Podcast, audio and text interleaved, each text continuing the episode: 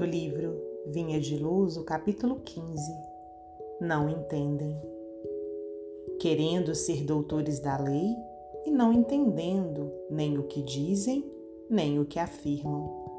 Paulo, primeira carta a Timóteo 1:7. Em todos os lugares surgem multidões que abusam da palavra. Avivam-se discussões destrutivas na esfera da ciência, da política, da filosofia, da religião. Todavia, não somente nesses setores da atividade intelectual se manifestam semelhantes desequilíbrios. A sociedade comum, em quase todo o mundo, é campo de batalha nesse particular, em vista da condenável influência dos que se impõem por doutores em informações descabidas.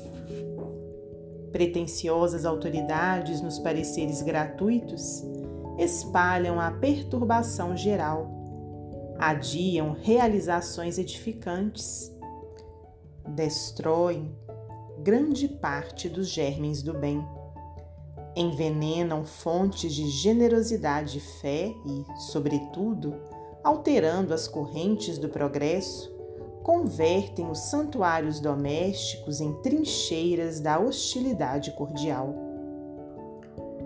São esses envenenadores inconscientes que difundem a desarmonia, não entendendo o que afirmam.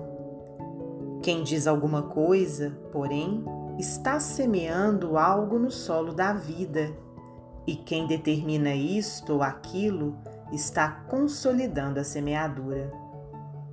Muitos espíritos nobres são cultivadores das árvores da verdade, do bem e da luz.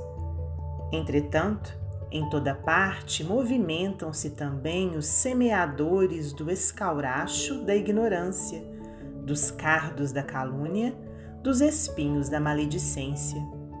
Por intermédio deles opera-se a perturbação e o estacionamento.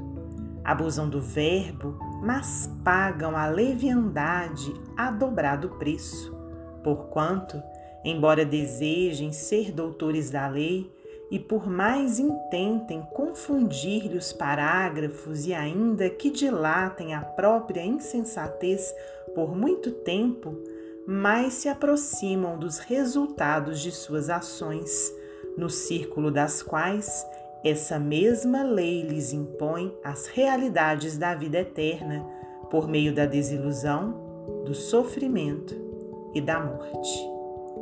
Emmanuel, psicografia de Francisco Cândido Xavier.